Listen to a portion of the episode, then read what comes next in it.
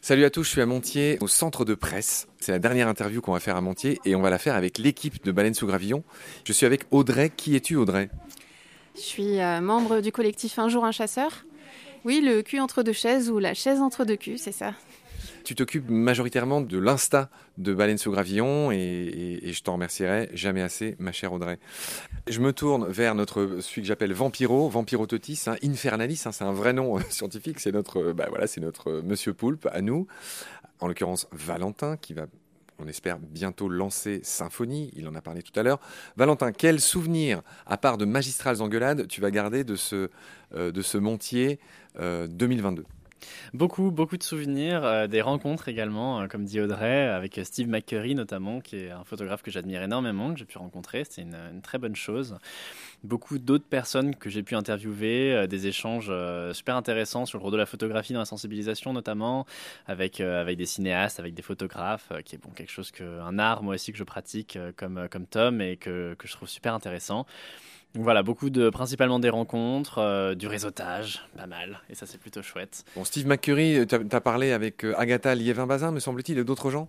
Aussi, ouais, avec Agatha Liévin-Bazin, avec... Euh, Alors juste explique de quoi, pourquoi, euh, vers où? Oui, on a parlé, évidemment, on a parlé avec elle euh, des perruches calopsites, qui sont des, de petites perruches qui ressemblent un peu aux cacatoès avec des petites, des petites joues rouges. On a parlé de leur cri de détresse, ce sera le, c'est le tout premier épisode que j'enregistre pour Symphonie, avec, avec cette destination-là, donc donc c'était un, petit passage, j'espère qu'il j'espère qu'il sera rapidement disponible et qu'on pourra, pourra en faire quelque chose, quelque chose de beau. En tout cas, le moment était très intéressant.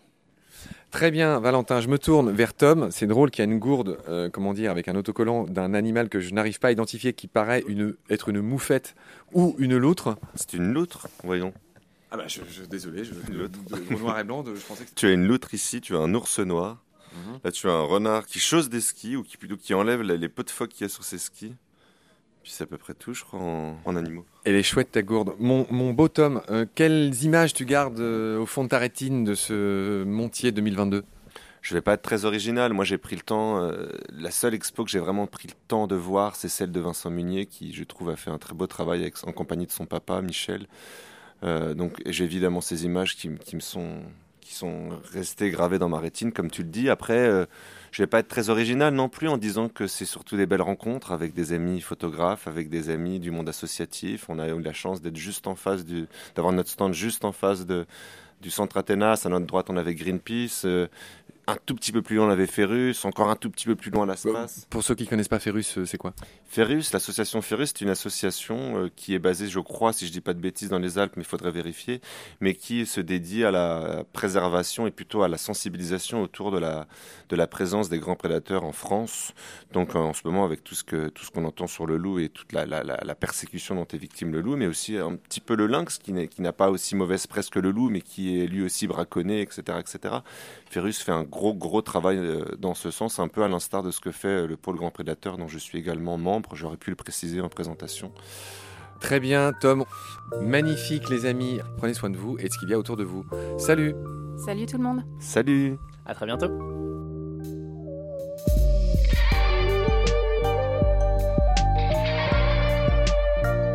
C'est la fin de cet épisode. Merci de l'avoir suivi. Pour continuer, nous avons besoin de votre soutien. Et vous pouvez nous aider simplement, en quelques clics et gratuitement. Il suffit par exemple d'utiliser le moteur de recherche solidaire Lilo. Ainsi, chacune de vos recherches sur Internet générera des gouttes qui seront reversées au projet de votre choix, comme Baleine sous gravillon par exemple. Vous pouvez par ailleurs vous abonner à nos podcasts comme d'habitude, partager les liens devenir adhérent de l'association BSG ou encore faire un don sur Helloasso ou sur Tipeee. Grand merci par avance. Je remercie tous mes équipiers pour leur aide précieuse. Je vous retrouve bientôt pour de nouveaux épisodes. Et d'ici là, prenez soin de vous et de ce qu'il y a autour de vous. Merci. À bientôt.